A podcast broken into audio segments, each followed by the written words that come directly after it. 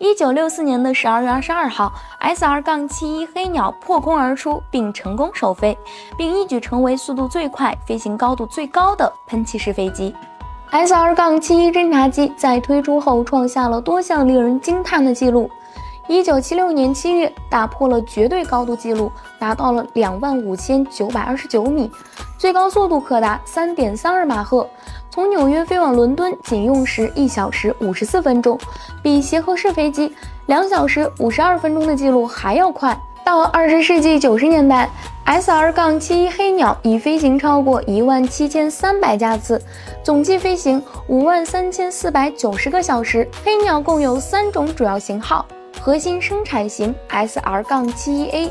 教练机 SR- 杠七一 B 和混合教练机 SR- 杠七一 C，最高飞行高度为八万五千英尺。然而，时过境迁，SR- 杠七一的飞行成本也越来越高。同时，随着技术的发展，新的侦察方法层出不穷，黑鸟也变得过时了。一九八九年底，黑鸟主要业务关闭，最终一九九九年的十月九号。黑鸟完成了最后一次飞行。黑鸟虽然生不逢时，但其受欢迎的程度却毫不逊色。美国国家航空航天博物馆曾表示，黑鸟是冷战期间航空技术发展的巅峰之作。